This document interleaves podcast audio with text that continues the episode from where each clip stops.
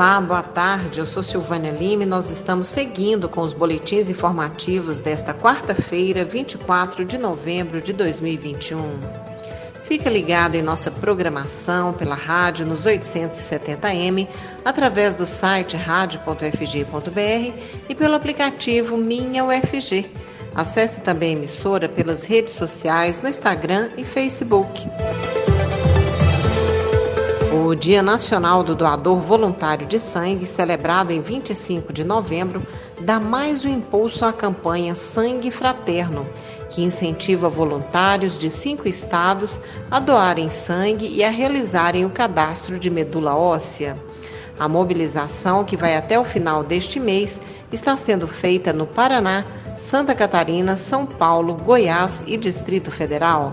Pela campanha, as pessoas estão sendo motivadas a realizarem doações com a realização de agendamento prévio. A instituição organizadora da campanha é a Província Marista Brasil Centro-Sul Irmã Benê Oliveira, e seus colaboradores lembram que reservar 40 minutos de solidariedade pode ajudar a salvar até quatro vidas. A campanha é anual mas tornou-se ainda mais importante neste ano em que as doações de sangue diminuíram drasticamente no período de isolamento social. E mesmo com o avanço da vacinação, os estoques de bolsas ainda estão com níveis baixos. Para doar, basta entrar em contato com o banco de sangue mais próximo e obter informações detalhadas e agendar a doação. Homens podem doar sangue a cada 60 dias em um período de 12 meses, até quatro doações podem ser feitas. Para as mulheres, é necessário aguardar um intervalo de 90 dias, sendo no máximo três doações por ano. Os organizadores ressaltam que doar sangue é um ato voluntário de amor e de solidariedade.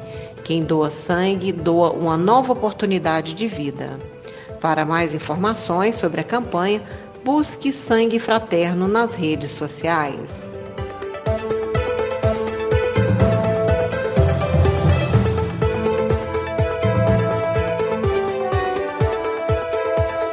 A Receita Federal abriu a consulta lote residual de restituição do imposto de renda de pessoa física do mês de novembro de 2021. O lote contempla também restituições residuais de exercícios anteriores quase 260 mil contribuintes vão embolsar o recurso devido e o valor total a ser pago é de 450 milhões de reais. O dinheiro será depositado em até 30 de novembro na conta bancária informada na declaração do imposto de renda. Para saber se a restituição está disponível, o contribuinte deve acessar a página da Receita, selecionar em Meu Imposto de Renda e, em seguida, em Consultar a restituição. E a proposta para reabrir o PERT, Programa Especial de Regularização Tributária, segue parado no Congresso Nacional. O economista César Bergo fala sobre o refinanciamento de dívidas com a Receita Federal.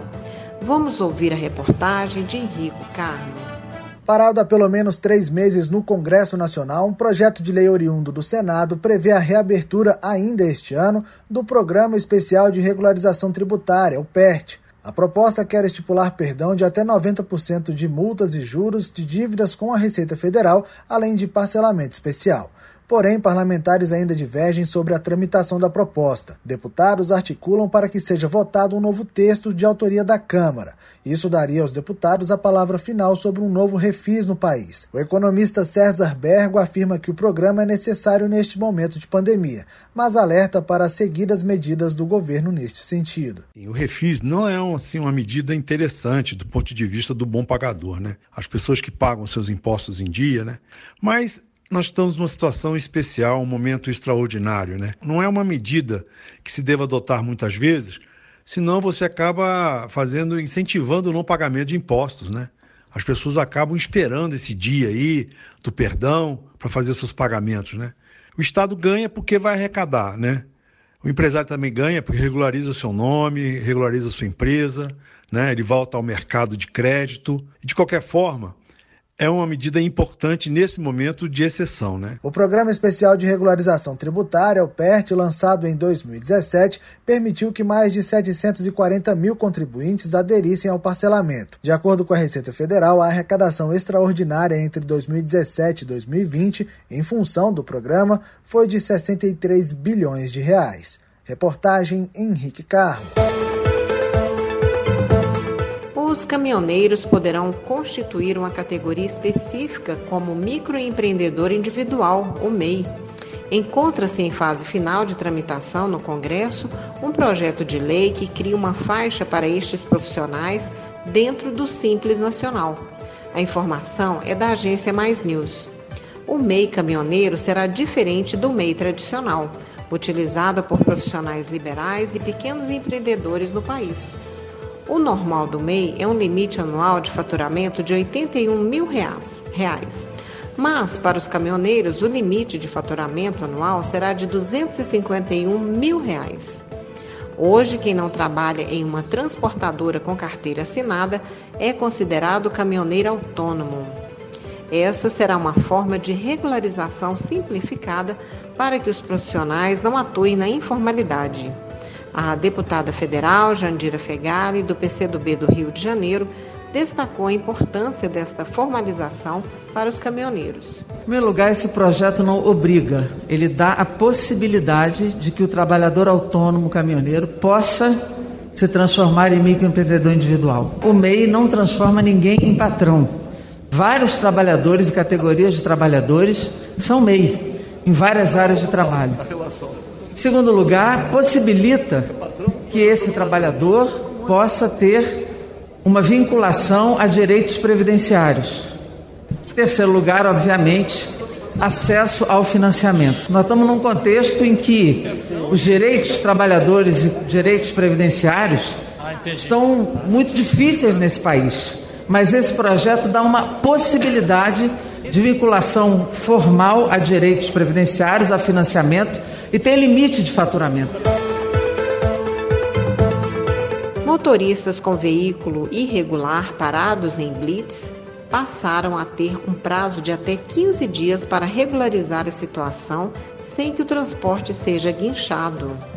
Esta nova lei só será aplicada quando a irregularidade não afetar a segurança do carro, como lacres ou numeração do chassi, violados ou ausentes presença de dispositivo anti-radar, ausência de placa e placas apagadas ou sem visibilidade.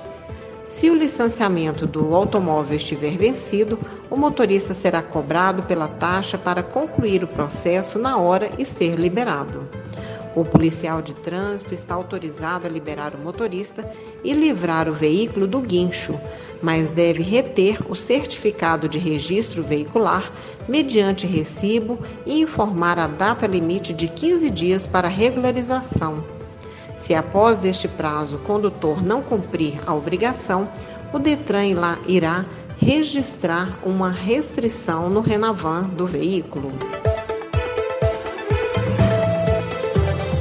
O Sindicato dos Trabalhadores em Educação das Instituições Federais de Ensino do Estado de Goiás, o SINTIFESGO, convoca a categoria dos servidores técnico-administrativos para uma Assembleia Geral amanhã, dia 25, quinta-feira, a partir das 9 horas da manhã. O principal ponto de pauta é o retorno às atividades presenciais nas IFES goianas. A Assembleia será virtual pela, pela plataforma Zoom. Quem quiser participar, basta acessar o link disponível nas redes sociais da entidade.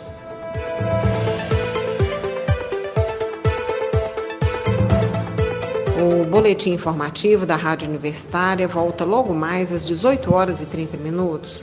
Fique ligado na programação dos 870M pelo site radio.ufg.br e pelo aplicativo Minha UFG. Nós também estamos nas redes sociais. Acesse a Rádio Universitária no Instagram e no Facebook. E não deixe de conferir os informativos em formato de podcast pelas redes sociais e nas principais plataformas digitais de áudio. Silvânia Lima para a Rádio Universitária.